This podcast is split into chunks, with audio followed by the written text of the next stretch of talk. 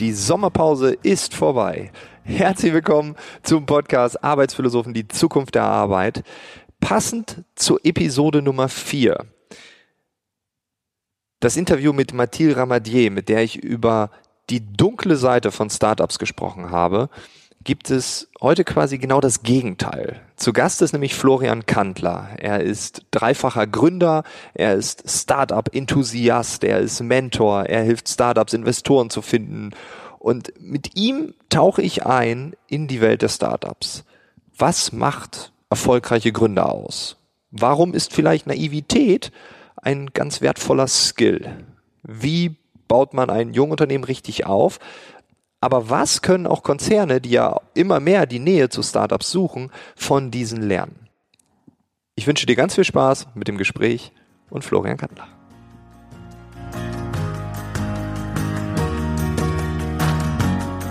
Und ich denke auch, dass Gründer, die direkt von der Uni oder aus der Schule rauskommen und, und ihr Startup oder ihr Jungunternehmen gründen, dass die natürlich den schwereren Weg haben gegenüber ja, welchen, die ja.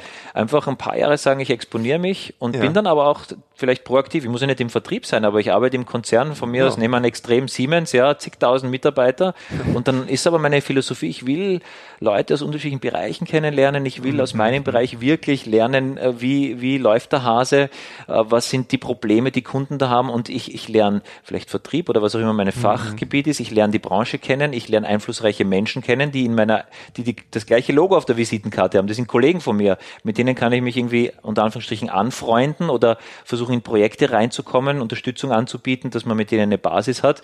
Und dieses Wissen, Markteinblick, wie läuft der Hase, wie baue ich eine Organisation, wie, wie, wie motiviert mich mein Chef, wenn ich mal down bin. Das kann mhm. ich äh, dann mal verwenden. Nämlich entweder habe ich gute Dinge gesehen und die mache ich dann nach, ja. oder ich weiß zumindest, zumindest, na so werde ich sicher nicht machen. Ja, ich genau, werde jetzt genau. mal versuchen, einen besseren Weg zu finden. Aber es sind Impulse, wo man mal beginnt abzugrenzen und seinen eigenen Weg zu finden und zu sagen, ich bin nach München gegangen nach meiner Promotion, aber halt dann gesagt, ich will zwei Jahre dort im Vertrieb arbeiten. Und dann bewerte ich, wo stehe ich und gehe ich zurück, was tue ich. Und das war so spannend, ich, schlussendlich waren es viereinhalb Jahre, weil die Firma wurde dann gekauft von der finnischen Post, von der IT-Division und dann kamen da internationale Projekte und dann hat mich der Deutschlandchef Klaas gefunden und hat äh, mich nach Frankfurt geholt für ein Projekt und dann haben die finnischen Oberchefs mich gut gefunden und haben mich nach einem Projekt äh, zu einem Projekt in Helsinki geholt und dann cool, habe ich ja. dort halt wieder ganz und wie dort die Kultur läuft zwischen diesen äh, sehr technisch frisierten äh, Finnen, ja, wie die lieber mal schnell ein E-Mail schicken, als aufzustehen und zum Nebentisch zum Kollegen zu gehen, schicken die halt ein Mail rüber, ja, wie, äh, wie die so ticken und dort die Organisation läuft. Also es waren dann schlussendlich viereinhalb Jahre. Und dieses Wissen zu nehmen, diese Erfahrung und dann was zu gründen, das sehe ich oft, sind manche der erfolgreichsten Gründer, die ich coache, die einfach mhm. diese Kontakte, Insights, ein bisschen auch diesen, diesen Ruf schon in der Branche haben. Ähm, das ist, das ist viel wert eben, aber immer verbunden mit diesem inneren Antrieb, ich will irgendwie meine eigenen Strukturen schaffen. Der geht ja nie weg. Also den kann man natürlich abtrainiert kriegen oder es sind dann andere Dinge im Leben spannender, weil Haus und Familie hat einfach dann einen höheren Wert, als jetzt nochmal sich als Unternehmer zu erproben. Das muss jeder für sich halt abwägen. aber auch, ja. Äh, die, die, den Grundimpetus, glaube ich, äh, den, den hat man in sich und den kann man ja dann quasi beschleunigt ausleben, ein paar Jahre nachdem man in einem Konzern war und den sich im Idealfall schon taktisch, taktisch, das klingt so negativ, aber einfach so aussucht, dass man denkt, da kann ich wirklich profitieren, nämlich nicht nur x Monatsgelder im Jahr, das sind ja in Österreich 14, in Deutschland 12. Ja. Euch geht's besser. ja, wir haben einfach 14 Monate im Jahr.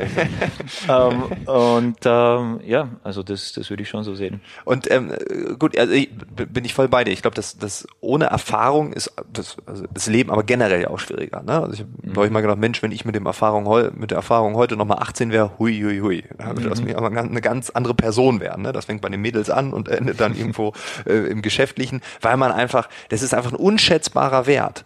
Ähm, einfach äh, Dinge, die man falsch gemacht hat, Dinge, wo man gescheitert ist, um dieses Wort, äh, das Buzzword auch mal wieder mit reinzubringen. Aber äh, das ist das eine. Also Erfahrung ist, glaube ich, die, die, das Fundament. Aber gibt es sonst noch Dinge, wo du sagst, ja, ähm, das und das bringen Gründer mit, dann sind sie erfolgreich oder das müssen sie vielleicht sogar mitbringen? Irgendwie Eigenschaften, Stärken oder irgendwie mhm. sagst, ja, wobei noch einen Schritt zurück auf das, was du gesagt hast, da verbirgt sich, glaube ich, ein interessant, unter der Oberfläche ein interessanter Punkt, diese äh, Naivität und Unwissenheit äh, kann oft auch ein Erfolgsfaktor sein, weil wenn du mhm. zu viel weißt, wie es unter Anführungsstrichen läuft und du dann innerhalb nur dieser äh, geistigen äh, äh, Bahnen und Beschränkungen denkst und versuchst innerhalb dieses Rahmens, wie du ihn kennengelernt hast, was Innovatives zu finden, das klappt manchmal nicht, speziell bei hochinnovativen mhm. Dingen.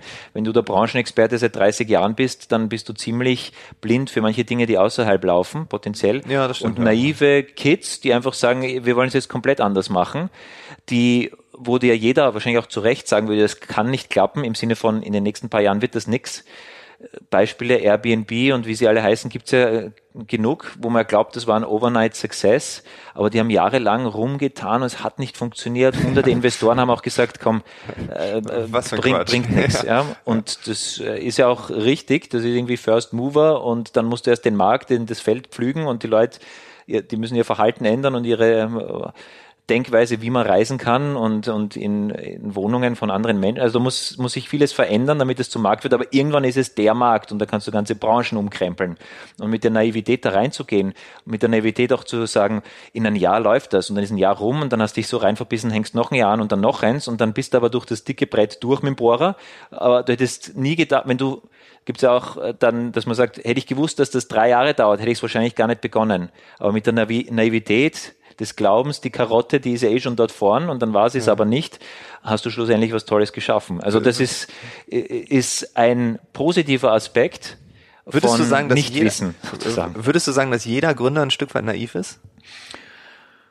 Ähm, weiß ich nicht. Ich kenne Gründer, die sind, die kalkulieren beinhart. Die sagen, schau her, ich habe in dem Konzern XY gearbeitet, die können aus strategischen Gründen die und die Art von Kunden nicht bedienen. Da baue ich jetzt was auf mit dem Ziel, in zwei Jahren das zu verkaufen, zu flippen, um ein paar Millionen. okay. Also solche gibt's auch, ja, ganz die hartgesottenen, die Ledernacken, ja, die stürmen da rein. Ja, okay. Ähm, aber jetzt die, die breite Masse derer, die Startup, wenn man es im engeren Sinn definieren will, was wirklich Grundinnovatives bauen wollen, dass es so in der Form noch nicht gibt oder Dinge in Frage stellt, da gehört diese Dosis Naivität dazu, dass man sich quasi zutraut, ich verändere jetzt, wie Millionen von Menschen gewisse Dinge mhm. sehen oder handeln. Das müssen ja gar nicht Millionen sein, es können ja auch kleine Dinge sein, ne? aber ich glaube auch, äh, ich finde das spannend, weil das Wort Naivität habe ich ähm, noch nie in Bezug auf, auf Business irgendwie gehört. Mhm. Äh, das ist aber eine schöne Eigenschaft, äh, die bringt auch so das, das Kindliche in diese äh, sehr traditionelle, steife Welt rein ja. und ist vielleicht der Grund, warum neue Wege leichter gehen. Was braucht man sonst noch? Also wenn ich mir anschaue, wo sich Spreu vom Weizen trennt, weil viele beginnen ein Startup oder nennen wir es halt Jungunternehmen äh, und, und irgendwann geben halt welche auf, da sind die Faktoren einfach nicht da. Ähm, das erste wäre, man muss, glaube ich, differenzieren und da denken viele, glaube ich, äh, wenn die Gründer werden wollen, zu eindimensional, was du selbst mitbringst äh, und was du in, als Teil eines Gründerteams mitbringst. Und man kennt auch Statistiken mhm. aus der Startup-Welt, dass halt Startups mit zwei Gründern, zwei bis drei Gründern am erfolgreichsten sind. Das ist insofern ja auch naheliegend, weil man sich im Idealfall ergänzt. Äh, vereinfacht, da gibt's ja. den Designer, den Coder und den, der alles verkauft. So gutes Team. Ja, wenn du irgendwie eine App baust, dann wäre das ein solides Setup. Drei BWLer wäre da Selbstmord. Genau, und dann hast du auf drei BWLer. Wir brauchen ja nur noch den Programmierer und damit wir uns den leisten können, brauchen wir nur noch den Investor, aber wir haben eigentlich nichts außer eine Idee ja. äh, und hübsche Krawatten. Ja, und das und klappt Vertrieb halt nicht. mögen wir auch nicht. Ja. also das gab nicht, also diese dass es okay ist, wenn ich nicht alles kann, dass ja. ich nicht, ich muss coden können, der Traumdesigner sein und auch noch verkaufen, da wirft ja jeder die Nerven weg. Das, äh, also ein Stück weit Demut ist da auch mit drin. Das ist eine Eigenschaft, ja. Sonst würde ich ja nicht diesen Share abgeben. Ja, Demut im Sinne von ähm, Verstehen, Bereitschaft, äh, lieber ein kleineres äh, Tortenstückchen aus einer großen Torte als irgendwie das Ganze von irgendwie einem kleinen Ding, irgendeinem Muffin. Keks. Ja. Oder ein Muffin, ja. Ähm, das Mindset. Ja. Und ähm, das ist sicher ein Teil. Und einfach auch die Bereitschaft und Techies tun sich da wahrscheinlich schwerer als jetzt die äh, extrovertierte Menschen, einfach sich auf sowas einzulassen, äh, gemeinsam äh, ein Business aufzubauen und der Kontrolle auch abzugeben. Ähm, und wenn ich es jetzt auf den Einzelnen beziehe, mh, also man muss wirklich differenzieren äh, und reflektieren auch, was will ich da für ein Business bauen. Ja. Will ich ein Startup bauen, sprich eine Rakete, die äh, neue Welten erobert und wo mir klar sein muss, wenn das beginnt zu zünden, ab der zweiten Zündstufe, äh, dann sitze ich nur noch im Flugzeug und dann habe ich Teams in fünf Ländern und dann ist halt äh, wirklich Großdenken gefragt, weil sonst kommen die Chinesen und die Amerikaner und machen uns platt. Also da gibt's nur ganz oder gar nicht, Tod oder Leutnant, ja, Vollgas, go big or go home. Aber, aber wie oft ist dieser Fall da? Der, ich sage nur, da muss man sich vorher klar werden, will ich das? Okay, und okay. in einem Gründerteam müssen sich alle einig sein, sonst sitzt einer gedanklich auf der Rakete und der andere baut zum Beispiel, und das ist auch okay, wenn man sagt, schau her, ich will mir eine Firma aufbauen, da ist es mein Ziel, dass ich diese acht bis zehn Tage Arbeit, äh, Stunden Arbeit, die ich pro Tag verbringe, und das ist vielleicht sogar mehr Zeit, als ich die mit meiner Familie verbringe, will ich mit einem Team arbeiten, das handverlesen ist, das sind 10, 15 Leute, mehr will ich gar nicht, mhm. die ja, ich ja, ausgewählt habe, wo es Spaß macht, mit denen Erfolge zu erzielen, den Erfolg zu teilen, zu zelebrieren, auch durch harte Zeiten zu gehen, aber so eine, meine Businessfamilie. Das will ich. Ich will nicht Rakete und hier äh, und, und entweder groß oder gar nicht und dann ist wieder weg und was mache ich dann? Mir interessiert nicht der große Millionen-Exit und dann weiß ich nicht, was mache ich mit dem Geld, sondern ich will mir diese Businessfamilie aufbauen und wenn ich alt bin, vielleicht verkaufe ich die Firma oder gebe sie ab oder hole mein Geschäft Geschäftsführer an, bin nur noch Eigentümer. Das ist okay. Das sind tolle Firmen, die so gebaut werden können. Das muss ich vorher wissen. Und da brauche ich unterschiedliche ähm, Einstellungen und, und Fähigkeiten vielleicht auch. Stimmt, ja, ja. Weil Stressresistenz ist so ein Punkt. Das ist so einer, der ist schwer, bin ich stressresistent, würden, glaube ich, 90 Prozent der Leute sagen, ja klar, kein Thema. Aber im Inneren merkt man, glaube ich, recht schnell, ob mich äh, Situationen der Unsicherheit eher belasten und dann kann ich nicht schlafen und dann weiß ich nicht, was noch für Ausfallerscheinungen, ich kann nicht mehr essen und der Magen äh, ist dauernd beleidigt. Äh, oder finde ich das, äh, ja, ist das fast schon ein erotischer Aspekt? Gibt es ja auch so Leute. Ja? Ähm, und, und das ist sicher etwas, was du mitbringen musst. Und ich glaube schon auch diese grundverkäuferische äh, Einstellung oder zumindest die Awareness, dass äh, man so einen Business Guy, der halt immer auf Konferenzen rumturnt und eigentlich unter Anführungsstrichen nichts tut, äh, nämlich nicht vorm Computer sitzt und Code produziert, sondern draußen ist und Beziehungen aufbaut, Sichtbarkeit erzeugt für das Produkt und die Awareness oder einfach das Verständnis, dass das beste Produkt in den Regalen liegen bleibt, wenn das nicht, wenn die Leute nicht wissen, dass es das gibt. Also, dass es äh, diesen Aspekt von Business auch gibt, dass man es auch verkaufen muss, das ist, glaube ich, wichtig. Und speziell, wenn ich mit, mit Gründern arbeite, die so aus der Forschung kommen, so potenzielle Spin-offs aus Unis, ja, da ja, muss man ja. ganz früh mit denen reden, fühlst du dich am wohlsten in deinem weißen Kittel vor dem Mikroskop äh, mit den kleinen Pröbchen und so? Mhm. Oder willst du Unternehmen bauen? Und dann werden die oft so ein bisschen äh, getriezt und gezwungen, ja komm, gründ doch und so toll und machen wir Patent, Ausgründung und Lizenzvertrag mit der Uni und machen wir tolle Firma und das nächste Biotech-Rockstar-Unternehmen. Und dann, das Schlimmste ist, wenn der sich da so ein bisschen in die Richtung drängen lässt und das eigentlich nie will und dann genau. blockiert er. auch dagegen arbeitet, genau, er blockiert. Und dann, ja. genau. Ja, ja. So. Ist interessant, weil ich habe genau so eine Erfahrung gemacht. Ich habe, ähm, das ist jetzt auch drei Jahre her, habe ich mit einem, ja, mit einem Gründer, der hat äh, auch aus einem medizinischen Universitätsbereich etwas rausgründen wollen. Und da hat er mich gefragt, weil wir uns irgendwie kannten über einen gemeinsamen Kollegen, ähm, ob ich Marketing und Vertrieb machen würde. Und ich so, ja, das klingt ja ganz gut und so. Dann habe ich aber genau das erkannt, dass in dem mhm. Moment einfach er war und ist also ich weiß nur so lala, wie es aktuell steht, mhm. aber es ist kein Unternehmer. Also es ist keiner, der das Ding jetzt groß macht, sondern das ist der, der sitzt in seinem Labor und forscht und arbeitet akribisch an dieser Vision, dass dieses medizinische Gerät Millionen Patienten äh, helfen wird und er ist nicht der, der sich überlegt, Mensch, wie kriege ich das denn jetzt irgendwie von A nach B verkauft? Und das ist so lang gut, solange der nicht meint, er kann jetzt da alleine Firma draus bauen und das ist so lang gut, solange er versteht, dass er dich braucht und dich wertschätzt und dich machen lässt ja. und auch von dir Input annimmt und der könnte zum Beispiel in der Art kommen, ich habe vom Markt jetzt gehört, Sonderlocke XY, an der du gerade baust, die, da zahlt uns keiner was dafür, aber äh, das und das bräuchten wir, dann könnten wir es zehnmal mehr verkaufen. Ja, genau. Ja. Und wenn der dann sagt, ja, aber wissenschaftlich wäre es ja viel spannender, das Problem zu lösen, ja, dass, also dass deine Bereitschaft ist, da den, den inneren äh, Forscher auch im, im Sinne des, des Unternehmens auch einmal ein bisschen im Zaum zu halten, genauso wie der Verkäufer sich im Zaum halten muss, weil er weiß, man kann nicht für jeden Kunden die Sonderlösung bauen. Also dieses Verständnis, das gegenseitige. Genau, und da sind wir wieder bei Erfahrung. Und das hatte ich vor drei Jahren nicht, weil ich habe gesagt, ja. ja. mit ihm gemeinsam Unternehmen, das wird ja nicht klappen, weil er nicht der Unternehmer ist. Heute, ne, in diesem Gespräch wird es mir noch bewusster, aber irgendwann habe ich auch verstanden, ja klar, eigentlich hätte ich die komplette Geschäftsführung übernehmen müssen, mhm. hätte ihn forschen lassen, auch gar nicht involvieren, sondern mach dein Ding, mach es besser.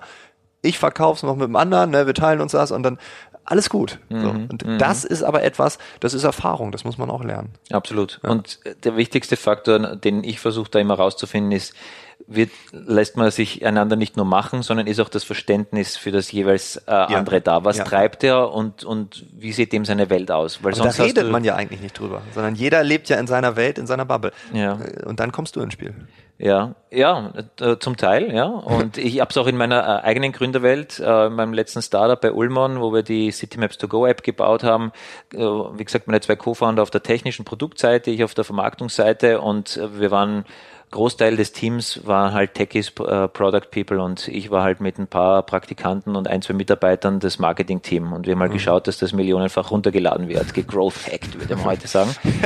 und mir war bewusst, dass viele der Coder wahrscheinlich nicht ganz kapieren, was macht denn der Flo eigentlich da immer, der ist selten da und dann kommt er zurück und ist irgendwie total begeistert und war da in Berlin auf der ITB und dann war er schon wieder im Silicon Valley und was ist denn da los und wir hackeln hier und coden äh, von früh bis spät, was da los? Und ich habe dann wirklich begonnen, einen äh, internen äh, Kommunikationskanal zu machen. Ich habe einen internen Blog aufgesetzt. Ich habe einen internen Twitter-Account, der nur auf Request und intern war und habe halt so auf Twitter so Schnappschüsse am Ende von einer Konferenz, die für mich natürlich spannend war, aber auch mhm. anstrengend, habe ich so die aufgefächerten Visitenkarten ein Foto rübergeschickt und wow, hier und stell dir vor, und von TripAdvisor den Head of Mobile getroffen und den habe ich begeistert für uns, vielleicht gibt es da bald Kooperation und habe das halt immer wieder in die Organisation hineingesendet ja, ja, ja. und in den Blogartikel ein bisschen ausführlicher geschrieben, wie sehe ich die Welt, wo könnten Partnerschaften uns helfen und wie könnten die Produkte woanders andocken, um auch diese äh, dieses Verständnis zu fördern, weil der Programmierer, der äh, will coden, das taugt dem, ja, und mhm. der will, der kennt die Vertriebswelt nicht und alles, wo Missverständnisse vorherrschen oder Misstrauen im Unternehmen, in einem Startup, im kleinen Team, wir waren damals sieben, acht Leute, äh, ist einfach bremst, Min mindestens bremst, im Extremfall sprengt das eine Firma, wenn da irgendwie dann plötzlich äh, die Leute einander nicht mehr unterstützen und irgendwie nicht äh, trauen, warum will der jetzt, verstehe ich nicht, was treibt er. Und äh, das kann ich halt nur empfehlen. Und wenn ich mit Gründern arbeite, äh, in der Frühphase, wo die halt ihr Gründerteam aufbauen, redet drüber, was sind eure Ziele, was für eine Firma wollt ihr bauen, überlegt euch, was sind eure Grundwerte äh, in Bezug auf die Arbeit und, und wie ihr miteinander umgehen wollt und rekrutiert auch danach. Und ich finde das super interessant, weil ich habe äh, neulich in einem, äh, in einem Gespräch mit Joachim Skura, ähm, brauchen wir noch HR, heißt die Episode, da haben wir am Ende, sind wir so auf diesen Weg gekommen, dass wir sagen, ja, es wäre doch cool, wenn der Coder dann auch mal in den Vertrieb geht und der Vertriebler auch mal coden muss. Und mhm. sei es für mhm. zwei, drei Wochen, auch wenn man sagt, ja, da kommt nur Murks bei raus, wenn der Vertrieb, aber es geht um das Verständnis. Mhm. Und äh, weil dieses Silo-Denken, so nennt man das in der Konzernwelt, mhm. das hast du ja schon in einem kleinen Startup. Der Techie und der Vertriebler. Und mhm. der Techie versteht nicht, was macht der Vertriebler. Und der Vertriebler kann nicht verstehen, dass der Techie das nicht versteht. Mhm. Und, und also da fängt ja schon Fehlkommunikation an. Also im Endeffekt ist es ja das Gleiche, nur auf groß. Absolut, ja, ja, total. Und die Techies machen dann halt ihre Scrum-Meetings und Stand-Up-Meetings ja. und man weiß, dass das stattfindet und man sieht durch den coolen äh, die Glastür sieht man, dass das jetzt passiert, aber man versteht es dann nicht als Nicht-Techie, man ist ja nicht dabei. Und, äh, nein, finde ich gut, absolut. Und äh, das muss man früh, das ist halt schwer nachzuholen, ja, wenn sich dann schon gewisse Fahrerinnen ja, gebildet klar. haben. Das ist ja eine DNA, die ist ja da. Das muss von, und von vornherein. Ja. Man kann, und das finde ich interessant, dass du sagst, man, man als Gründerteam sollte man sich ein Fundament überlegen, das ist die DNA, das ist vielleicht die Haltung des Unternehmens. Das kann sich natürlich auch noch ändern, aber ne, das ist jetzt erstmal das Grundgerüst und darauf bauen wir alles auf. Wenn wir kein Fundament haben, dann bauen wir und vielleicht bricht uns irgendwas weg, weil das Fundament nicht stark ja. ist. Und das ist das, was man dann irgendwann bei ganz großen Unternehmen auch sieht, dass es vielleicht kein Fundament gibt, sondern man einfach alles irgendwie weiterentwickelt hat und dann arbeiten da 200.000 Menschen, aber irgendwie, wieso, weshalb, warum, was ist jetzt die DNA? Ne, da ja. steht vielleicht ein Slogan. Ich glaube, die DNA in einem Konzern, die gibt's nicht und die kann es nicht geben. Die kann es nicht geben. Nein, nicht? ich glaube, Konzerne werden nie, äh, die werden höchstens temporäre Lösungen schaffen, die aber nicht stabil sind und es wird immer ins Chaos zurückkippen. Weil wenn du einen Konzern anschaust, was ist denn das? Du hast ganz oben äh, Zeitsoldaten, die auf gewisse Zeit, meistens zur Optimierung ihrer Karriere, halt irgendwelche äh, Business KPIs treiben. Ja. Ausnahmen sind vielleicht Familienbetriebe, die wirklich äh, familiengeführt mhm. sind. Aber wenn du jetzt an einen klassischen börsennotierten Konzern denkst, Quartalsdenken, da gibt es irgendwelche KPIs, die müssen mhm. erreicht werden, sonst gibt es ja. echt Probleme, deren äh, Boni und Bezahlung hängt dran. Äh, so. Und dann hast du drunter die Silos und da hast du jeweils einen Silo-Chef. Und jeder Silo-Chef hat halt ein bisschen seine eigene Kultur. Und wenn er gut ist, dann schafft er es, in seinem Silo eine gewisse Silo-Kultur herzustellen. Und die, da müsst ihr äh, mit dem Teufel zugehen, wenn in fünf Silos zufällig fünf Silo-Chefs sind, die so auf der gleichen Wellenlänge sind, dass diese Kulturen äh, synchron laufen und aufeinander abgestimmt. Kann nicht gehen. Ich würde sogar in Frage stellen, ob du in einem Silo das dann auch schon wieder mehrere hundert, vielleicht tausend Mitarbeiter hat. Da hast du ja nochmal Subsilos. Also du hast immer so Subkulturen, ja, die ja. aber keine von denen ist wirklich äh, groß genug oder nachhaltig genug, dass die irgendwann zur Firmenkultur werden kann. Und die von oben Verordneten, die klappen sowieso nicht, weil du die von unten gar nicht das Recruiting anpasst, dass die an das äh, andocken, was oben passiert. Und wenn, dann ist das so, so viele Ebenen zwischen unten, wo die Leute reinkommen und oben, wo irgendwas auf, dem, auf eine Flagge oder auf einen, ein Board geschrieben wurde, das find, kommt nie zusammen. Und nur in kleinsten Organisationen, das sind halt Startups ein tolle, äh, tolles Beispiel, ist es möglich, auf eine gewisse Zeit, und da gibt es auch ein Größenlimit. Was wäre das? Äh, schwer zu sagen, aber ich schätze mal irgendwo so bei zwischen 30 und 50 Leuten wird es dann auch schwierig, dass du ausreichend Leute findest, die wirklich kompatibel sind mit diesen Grundwerten der Gründer, weil es gibt einfach nicht genug wenn du dann vor allem x Millionen vom Investor kriegst und der Investor sagt, wieso liegt das Geld am Bankkonto? Verwandel das Geld bitte in Mitarbeiter, dass die das in Code, in Marketingkampagnen und so weiter verwandeln können. Dann bist du schon wieder getriebener als ja, Gründer. Du musst einstellen. Du ja. musst einstellen ja. und dann musst du zumindestens äh, schnell heiern und auch wieder schnell feiern, wenn es nicht klappt. Aber du findest zum Teil so schnell nicht Leute. Äh, aber es wäre wichtig. Aber wenn du es klein machst, dann kannst du äh, wirklich rekrutieren gegenüber vis-à-vis -vis deinen Grundwerten und schauen, dass du, dass das zusammenpasst. Und ein, mhm. ein Konzern kann das nicht klappen. Du hast einfach diese Subkulturen und die werden sich nie aneinander anpassen. Da gibt es viel zu viele temporäre Manager-Ebenen und, und Gruppendynamiken. Ich möchte gar nicht reden von verbeamteten Unternehmen, wo du einfach Leute hast, die du nicht mehr wegkriegst. Die sind nicht passend und die untergraben die Moral einer gesamten Truppe, die eigentlich gut wäre und wo ein Chef weiß, wie es zu machen wäre. Und da sitzt einer drinnen und verseucht ja die gesamte äh, Firmenkultur. Da kannst du als Startup-Gründer sagen, pass auf, wir setzen uns zusammen und wir heben den Vertrag auf und man findet dann einen Weg, je nachdem, in welchem Land du angesiedelt bist. In Österreich ist es ein bisschen leichter als in Deutschland, wobei als Kleinunternehmen, glaube ich, gibt es auch in Deutschland recht flexible Regelungen. Aber da kannst du das, wenn du es willst, machen. Und jetzt komme ich noch zum anderen Aspekt. Viele Gründer wissen gar nicht, was ihre Werte sind, auf die sie rekrutieren sollen. Und ich habe das selbst auch nicht gewusst. Erst durch meinen Leidensprozess, wie wir gewachsen sind und Leute eingestellt haben, wo ich dann Leute gesehen habe in meiner eigenen Organisation und ich habe mir gedacht, warum hat mich das Gespräch mit dem gerade genervt?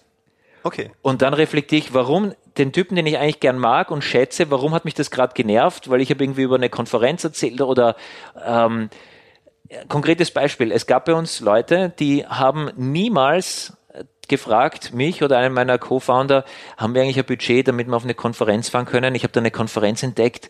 Da sind genau die Themen, die da diskutiert werden, an denen wir kämpfen. Ich glaube, ich könnte da neue Lösung finden für die Dinge, die wir hier schaffen wollen, beziehungsweise sind da Leute, die genau das, was ich mache, in anderen Unternehmen machen. Ich möchte mich da vernetzen. Der Austausch wäre mir so wichtig. Ich weiß, das ist ein teurer Flug, aber könnte man da was machen? Hat bei gewissen Dingen nicht, äh, Leuten nicht stattgefunden. Deren Einstellung war, hey, ich bin frisch von der Uni oder FH. Ich finde das spannend, was ich hier mache. Ich versuche mir da immer Lösungen zusammen zu hacken aus dem Internet und, und äh, komme da und uh, Learning on the Job finde ich spannend. Ich lerne da total viel. Passt. Und meine Einstellung war, Lifelong Learning bedeutet auch mhm. zu wissen, dass es Dinge gibt, die ich gar nicht weiß, dass ich die nicht weiß. Und die kann ich oft nur entdecken, indem ich auf Leute treffe, die mich dann plötzlich mit der Nase darauf stoßen. Äh, und ich brauche diesen Austausch mit anderen Menschen, ich brauche dieses Netzwerk, äh, weil zum Teil Google beantwortet mir nicht alles und ist nicht die schnellste Lösung. Bei richtig komplexen Problemen ist gescheiter, ich gehe auf einen Café oder mache einen Skype-Call mit, mit jemandem, der was ganz ähnliches macht, von mir aus im Silicon Valley in einer anderen Firma. Und der Grundwert, hey, Lifelong Learning bedeutet, da auch rausgehen, in der Community ein bisschen sein, etc., war bei dem nicht da. Und ich habe das mit meinem Co-Founder besprochen und gesagt, du schau her, ich glaube, das passt nicht. Und dann war halt schnelle Diskussion, ja, aber was willst du machen? Den raushauen, ich nicht raushauen, aber beim nächsten Recruiting darauf achten, lass uns einen Prozess finden, lass uns das auf eine Checkliste schreiben, dass wir versuchen, uns schlaue Fragen mhm. zu überlegen, um das zu validieren, wie tickt der da? Und wenn wir plötzlich äh, ausreichend gute Leute finden, die da voll äh, ähm, äh, in, äh, wie sagt man, äh, in line sind mit dem, mit der Einstellung, ja, vielleicht lösen wir den Mitarbeiter dann ab, ja, und, und wir helfen ihm dann einen coolen Job in einer anderen Firma zu finden, wo der gut, Entschuldigung, gut reinpasst. Aber äh, lass uns das weiterdenken. Ja, nein, wir müssen eh so viele Leute einstellen. Und da waren halt diese Grundwerte nicht da. Und ich habe dann irgendwann begonnen, in einem Urlaub zu schreiben, zu reflektieren, was sind denn meine Grundwerte, die ich vielleicht gar nicht wahrnehme, die so klar sind für mich, so selbstverständlich, ja, dass ja, ich die noch nie irgendwo aufgeschrieben habe und bin da auf zwölf Dinge gekommen. Frage mich jetzt nicht die zwölf ab, aber ich habe irgendwann waren das zwölf und das fand ich äh, charmant, weil es ein schönes Dutzend ist. Und das wäre nie entstanden, wenn wenn es dieses Frusterlebnis nicht gegeben hätte, wenn es nicht diesen Druck gegeben hätte, jetzt Leute einstellen und wachsen, wenn es nicht ein Problem gegeben hätte. Äh, zum Teil sind ja auch äh, Unternehmer, die immer nur Glück und Anführungsstrichen hatten und erfolgreich waren, mussten nie über so Dinge reflektieren und sind unreflektiert erfolgreich. Ich habe festgestellt, dass die oft die schlechtesten Coaches sind, weil sie gar nicht wissen, warum und wie sie zum Erfolg sind kamen. Wieder bei Naivität. ja, wenn da Glück dazu kommt, dann Auf jeden Fall, ja toll, freut mich für die, aber die sind zum Beispiel schwer geeignet, dass die dir Tipps geben können und Leute, die wirklich gestruggelt haben für Jahre, reflektieren mussten, hier Sackgasse, jetzt so hat's geklappt, mhm. die haben da oft viel differenziertere Meinungen und ich habe das auch erst entwickeln müssen und mir wurde das dann klar und ich habe das dann zur Diskussion einfach gestellt. Sind wir mal als Gründerteam äh, da d'accord, dass das, das sind meine zwölf Werte, was sind deine? Oh, dann kann man Diskussionen in Gang setzen und ich würde mal behaupten, die wenigsten, vor allem Junggründer, äh, geben sich dieser Übung hin, sowas ja, mal zu reflektieren oder haben nicht die Notwendigkeit. Und äh, erstens ist es anstrengend und zweitens äh, bringt das ja auch nichts. Also es hat nicht sofort einen ja. Mehrwert, vor allem wenn du mal nur das Gründerteam bist, und dann gibt es vielleicht einen Mitarbeiter und das klappt eh super mit dem, ist ja keine Notwendigkeit. Genau. Und äh, aber äh, zur richtigen Zeit das äh, zu machen, diese Übung, bevor man vor allem hochskaliert personell, äh, kann ich nur schwerstens empfehlen. Ich würde allerdings ein bisschen äh, dagegenhalten wollen, weil ich glaube, du hast teilweise recht, dass äh, Konzerne kein Fundament haben. Ich glaube sogar die meisten haben keins. Also die wissen, also Haltung könnte man sagen, ist der Begriff, ne? oder DNA, was wollen wir mhm. eigentlich, wofür stehen wir. Ähm, was sind die Werte? Da werden dann immer nette Werte so, so ausgedacht, die werden dann an die Wand geschmissen, das sind jetzt unsere Werte und da müsst ihr jetzt handeln. Meist kommt's von oben. Ne? Mhm. Man sagt so, das sind jetzt unsere Werte. Das sind aber nicht die Werte, die gelebt werden in dem Konzern. Weil es auch schwierig ist. Da reicht ein Silo, Abteilungsleiter, Ebene drei, der sagt, ja, die Werte sind ja schön und gut, dass wir die haben, aber meine Werte sind folgende und danach leben wir. Wenn ihr nicht so lebt, dann schmeiße ich euch raus. So, das, ne? Oder mhm. ich schiebe euch aufs Abstellgleis, wenn man euch nicht feuern kann, egal wie. Das heißt, ich glaube, ganz viele Unternehmen haben ein Haltungsproblem, haben ein Werteproblem. Nichtsdestotrotz glaube ich, dass sie Werte haben müssen, um überhaupt in, in, in einer Welt ähm, noch die richtigen coolen Leute überhaupt zu bekommen. Weil wenn du, ich nehme nochmal deine Aussage ganz am Anfang, du sagst, die neue Generation, die möchte sich selbst verwirklichen. Gehe ich denn, wenn ich mich selbst verwirklichen will, zu einem haltungslosen, na, es gibt keine Haltungslosigkeit, aber zu einem, ja, zu einem äh, fundamentlosen, ja. wertelosen Verein. Wo ich gar nicht weiß, was kriege ich dort. Was kriege ich da, was ist da?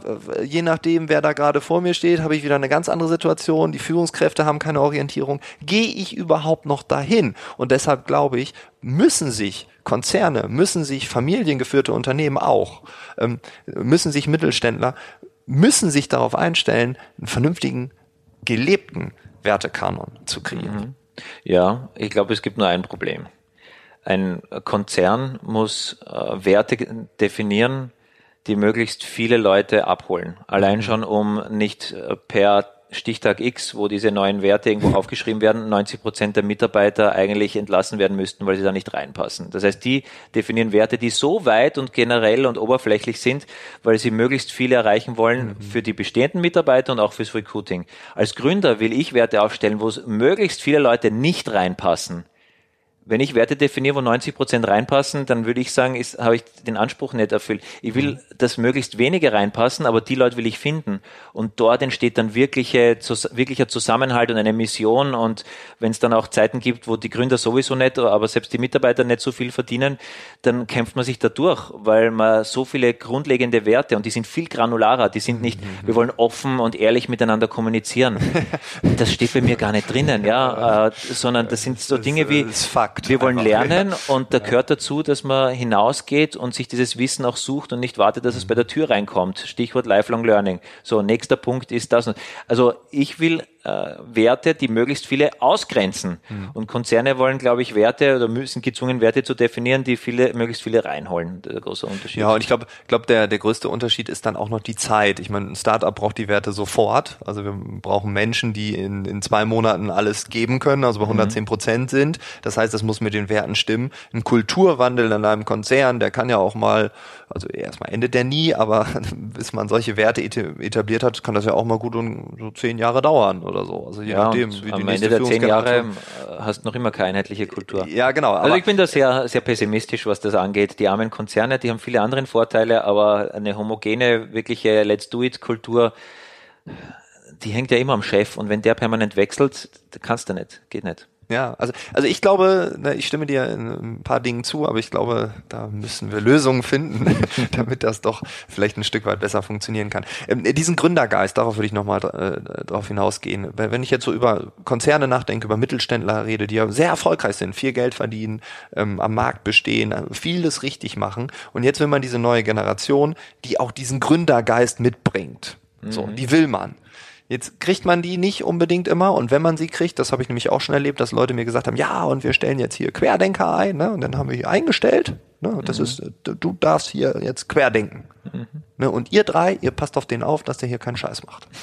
so, ne? Also man will Querdenker, lässt die nicht oder Situation zwei, man lässt die, aber die Organisation ist gar nicht bereit für diese Menschen. Mhm. Und da gibt's auch so ein paar prominente Beispiele aktuell, wo Querdenker halt dann auf einmal ne, ganz groß gefeiert werden und dann irgendwie in der Umsetzung gar nicht vorangehen können. Mhm. Hast du da irgendwas, wo du denkst, geht das überhaupt? Also kann man das irgendwie? Ja, also Corporates sind ja sehr aktiv und suchen auch die Nähe zu Startups und zu meiner Welt sozusagen und machen Inkubatoren und äh, äh, äh, Hackathons und äh, rufen Probleme aus und rufen auf, wer hat da Lösungen dafür. Und wenn du jetzt wirklich Mitarbeiter reinholen willst, äh, die bei dir für Innovation zuständig sind, sozusagen, um es ganz oberflächlich zu formulieren. Wir suchen die Innovationsminister. Genau, dann musst du denen den Freiraum geben, dass die das ja. machen dürfen. Und da sind wir so, sofort wieder bei einem Thema, das wir vorhin angeschnitten haben, Stichwort Verständnis aus den verschiedenen Reichshälften, ja, die mhm. klassischen Beamteten fast schon. Ja. Und da kommen jetzt die Jungen und die haben da vielleicht sogar eine eigene Etage und da ist alles bunt und da gibt's ganz wenig Trennwände und die Sesseln sind in allen Farben äh, und bei Meetings liegen die am Boden. Was ist denn da los? Ja.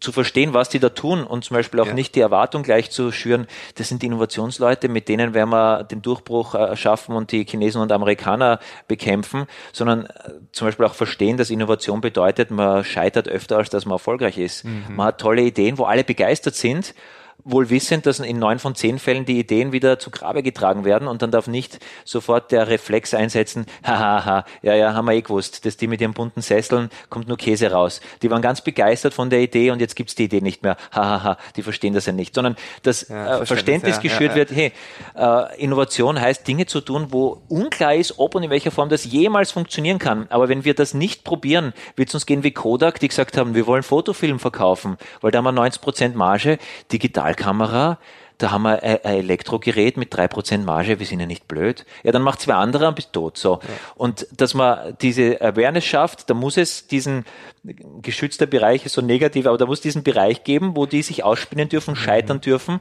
Und wir hoffen alle, dass jede zehnte Idee profitabel ist und das ist dann schon ein extremer Erfolg. Und da wollen wir mal im ersten Schritt hin. Und da dürfen alle mitmachen, dürfen alle kreativ sein. Das muss natürlich auch in gewissen Rahmen äh, passieren. Das heißt nicht, dass man jeden Schwachsinn tun kann. Da gibt es auch Prozesse, Stichwort Lean Startup, Innovationsprozesse. Ja, äh, aber aber da oft ist doch dann so, ja. also das habe ich schon ein paar Mal gesehen, dass, dass dann was gegründet wird. Ne? Also oder man, man hat, man hat so ein Inkubatorenprogramm mhm. oder man sagt, mal, wir gründen eine Tochterunternehmen, ihr seid das Startup, ihr dürft machen und so. Und dann wird das irgendwann so groß und, und dann sagt auf einmal irgendjemand mit den Zahlen, sagt, Mensch, das müssen wir eingliedern, weil dann sparen wir im Jahr 100 Millionen. Mhm.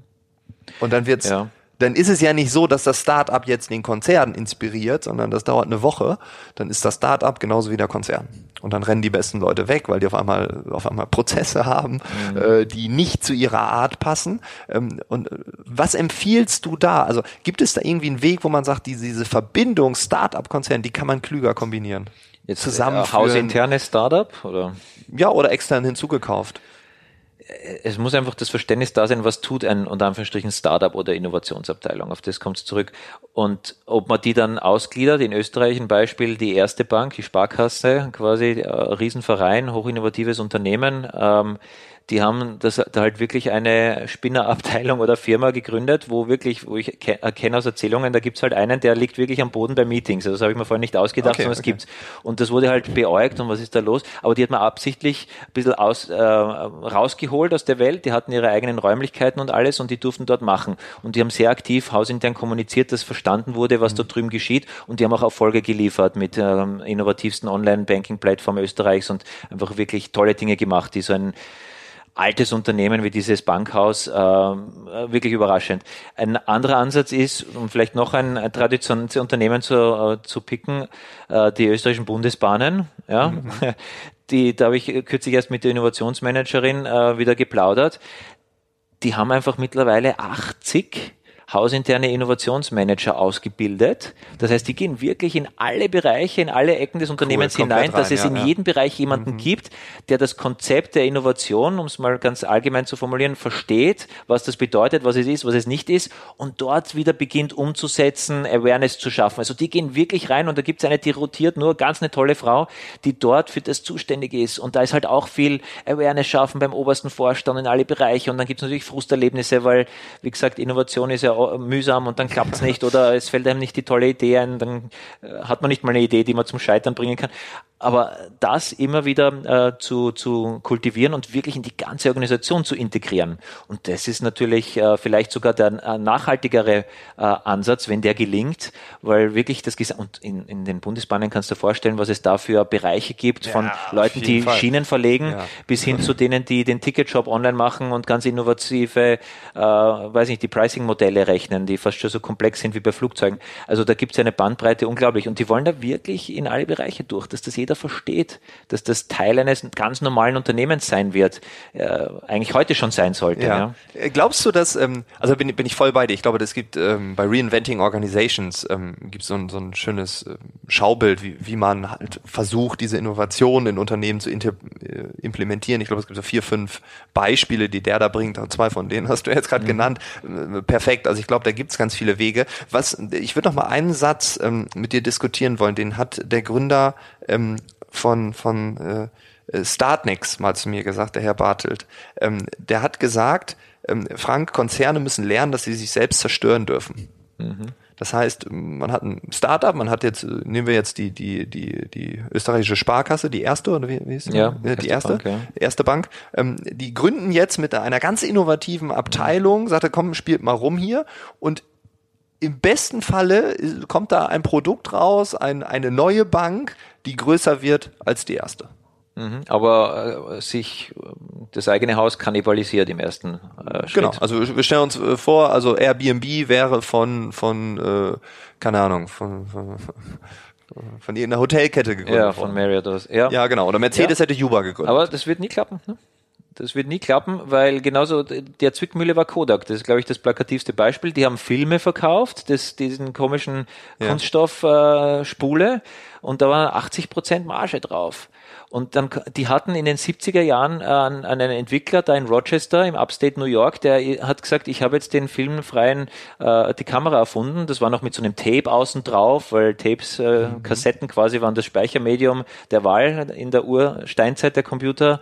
Und der hat das erfunden. Und dann haben die 77, glaube ich, sogar ein Patent drauf angemeldet. Und der Vorstand ist überliefert, hat gesagt, wie, was, wo, filmloser, filmlose Kamera, das erzählen Sie mal besser nicht zu sehr weiter. Und die standen vor der Wahl, versuchen wir Film äh, weiter zu verkaufen und uns gegen Fujifilm aus Japan zu wehren und auf das fokussieren und 80 Prozent Marge zu fahren? Äh, oder bauen wir jetzt die besten Elektrogeräte, wo wir nur 3% Marge haben und graben uns den äh, und ver, verkleinern, lassen die Luft aus unserem Markt quasi selbst raus? Und da kann ein börsennotiertes Unternehmen niemals diese Entscheidung treffen. Weil wenn du viel Streubesitz hast, wenn du, das kriegst du ja nicht hin, dass jemand sagt, ja, jetzt, ich verzichte mal zehn Jahre auf meine Dividende auf, und vielleicht gehen wir sowieso baden, weil wir uns selber beginnen jetzt die Luft auszulassen, weil wir hoffen, dass wir das schneller machen, als die Konkurrenz uns tun würde. Das kriegst du ja nicht hin. Und das klappt nur in kleineren Einheiten. Die größte, die mir bekannt ist, ist vielleicht auch eine, die einige deiner Zuhörer kennen, die mit Mailchimp arbeiten, ja, dem mhm. E-Mail-Tool für Newsletter-Versand und dergleichen. Die haben halt Mailchimp, ja, kennt man, super tolles Einsteiger-Tool, wo du, du meldest dich an, dann kannst du mal 500 E-Mail-Adressen hochladen, kostet gar nichts und dann kannst du E-Mail-Newsletter verschicken. Die haben dann festgestellt, na gut, manche unserer Kunden wachsen und dann ist unser Preismodell eigentlich nicht mehr so attraktiv. Da gibt's ganz andere Lösungen. Die haben eine Abteilung ausgegründet. Äh, die hießen Mandrill, was ja auch, glaube ich, Mandrillenaffen sind ja auch irgendwie eine ganz arge Art von Affen. Also die haben halt diese äh, Nomenklatur der Affenwelt. Und die waren ein eigenes Team und die haben da auch aktiv drüber gebloggt. Ja, wir haben das jetzt ausgegründet, die haben ein eigenes Budget, die machen und deren Ziel ist, uns zu kannibalisieren, bevor es die Konkurrenz tut. Die haben Krass. das wirklich von vorne gespielt, das Ding. Okay. Und die waren super erfolgreich, haben das aufgebaut und irgendwann wurde es dann auch wieder reintegriert weil es erfolgreich war und dann wurden die Produkte integriert und jetzt gibt es eine komplette Produktsuite, wo das ineinander greift. Aber die haben gesagt, damit wir überhaupt zu dem Punkt kommen, wo es ein Business ist und wo wir es zu unserem Kernbusiness auch machen mhm. wollen, kriegen die den Auftrag, uns äh, zu vernichten, bevor es wer anderer tut extrem gesagt, aber uns zu innovieren. Und wenn wir überlegen, eine Innovation, was bedeutet das? Die bedeutet, dass man etwas effizienter, schneller, günstiger machen kann. Ja, ja, ja. Das heißt, wenn du einen Markt hast für eine Dienstleistung, das ist ein Markt, wo im Jahr im Wert von einer Milliarde Euro Rechnungen gestellt werden für diese Dienstleistung, ist es ein Markt von einer Milliarde, sagt man so. Und wenn jetzt einer kommt, der das besser kann, weil er das halb automatisiert und AI und Chatbots, ja, dann äh, kostet es nur noch die Hälfte, dann schrumpft dieser Markt auf 500 Millionen. Das ist ja so. Der ja, Markt ja, schrumpft. Ja, und wenn jetzt dann ein börsennotierter Konzern ist, der sagt, wir bauen mal Innovationen, wo wir unserem Markt die Luft auslassen, den Ballon mal schön verkleinern, da steigen ja die, die Investoren auf die Barrikaden, normale. Und wenn es dann noch solche Aktivisten, Heuschrecken-Investoren hast, sowieso, die wollen ja sowieso nur kurzfristig genau in die andere Richtung. Also ich glaube, der Raum für, für Konzerne, die das hinkriegen, diese Entscheidung, eine Mehrheit für die Entscheidung zu kriegen, denen gehören Statuen aufgestellt und Orden verliehen und in allen Business Schools unterrichtet, wie die es gemacht haben. Ja, es ist interessant, weil ich glaube auch, dass das, dass das System, also der Kapitalismus, äh, Shareholder Value Prinzip, ähm, äh, ja, wahrscheinlich sind die Menschen, die das machen würden, gar nicht in der Lage, das überhaupt entscheiden zu dürfen. Ja, und, die und, haben da Handschellen, die, die, haben nicht die Freiheit dazu. Ja. Okay. Heißt es, dass ähm, Konzerne, Mittelständler ähm, eigentlich mit der Startup-Welt gar nichts zu tun haben? Müssen, sondern eigentlich nur noch weitermachen wie bisher und warten, dass man stirbt? Also ich glaube, es gibt vor allem in Deutschland viele Mittelständler und ich habe viele in meiner Vertriebstätigkeit da gerade in der Stuttgarter Gegend, da gibt es Unternehmen, habe ich noch nie gehört, aber die sind in ihrer Branche hoch innovativ und die machen Dinge. Ja. Ich glaube, Festo ist ja. so ein Unternehmen, die habe ich besser kennengelernt. Toll, ja, was die alles machen.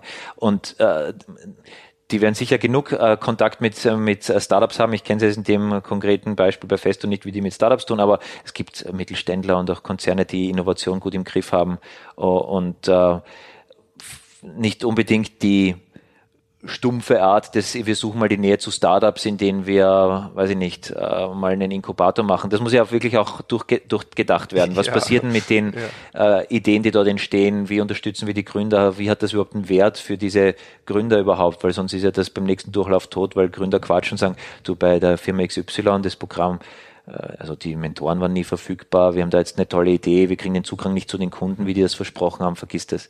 Also es, man darf, glaube ich, nicht unterschätzen, wie innovativ äh, deutsche Unternehmen und auch viele österreichische jetzt schon sind und was die da alles tun.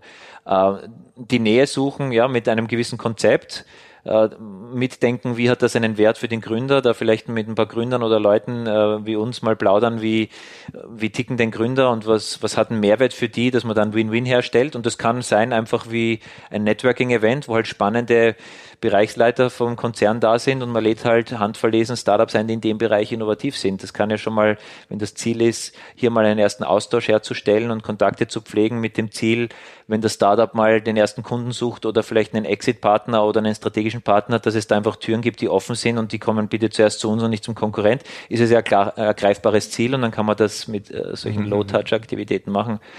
Aber jetzt, äh, ich beobachte schon, dass, dass Corporates halt ganz gezwungen den, und jetzt noch einen Accelerator, wo, wo es eh schon ja, 10 ja. gibt. Äh, das ist gerade en vogue, das macht man so. und ähm, es gibt halt durchdachtere und weniger durchdachtere Arten, das zu machen. Ja. Also das ist, da gibt es aber auch Leute, die sich auf das spezialisieren, wie können Corporates was ist denn deren Ziel und äh, welches Programm bauen die dann auf? Also das machen auch ein paar Bekannte von mir. Das ist äh, gar nicht so einfach zu beantworten äh, und hängt ganz stark mit den Zielsetzungen des Konzerns zusammen.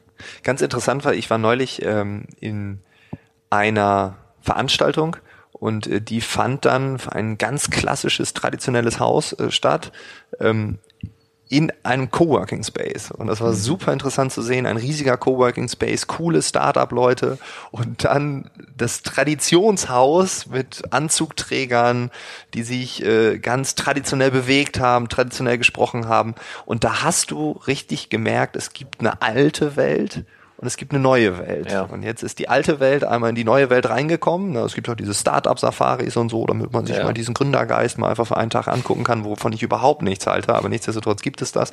Ähm, und ich fand das interessant, weil man hat an diesem Ort, in dieser neuen Welt, hat man die alte Welt einmal zu Hause sein lassen und man hat gemerkt, das passt nicht. Und dieses Gefühl, was ich dort hatte, dieses Gefühl, was ich gesehen und gespürt habe, das, äh, ja, das ist in diesem Gespräch mir eigentlich ein Stück weit bestätigt worden, dass es äh, nicht einfach ist, aber nichtsdestotrotz darf man ja äh, Lösungen suchen und ausprobieren. Und ich glaube, ähm, ich würde mich freuen, wenn wir uns irgendwann in einem weiteren Interview, in einem weiteren Gespräch irgendwo wieder sehen und mhm. wir dann sagen, ey, wir haben jetzt Beispiele für Kodak, ja, Kodak 3, 4, 5, 6, 7 in Deutschland, aber vielleicht haben wir auch Beispiele ähm, von Mailchimp und dann äh, äh ist Mailchimp dann vielleicht VW oder die Deutsche Sparkasse oder die Deutsche Bank oder Bayer oder keine Ahnung wer.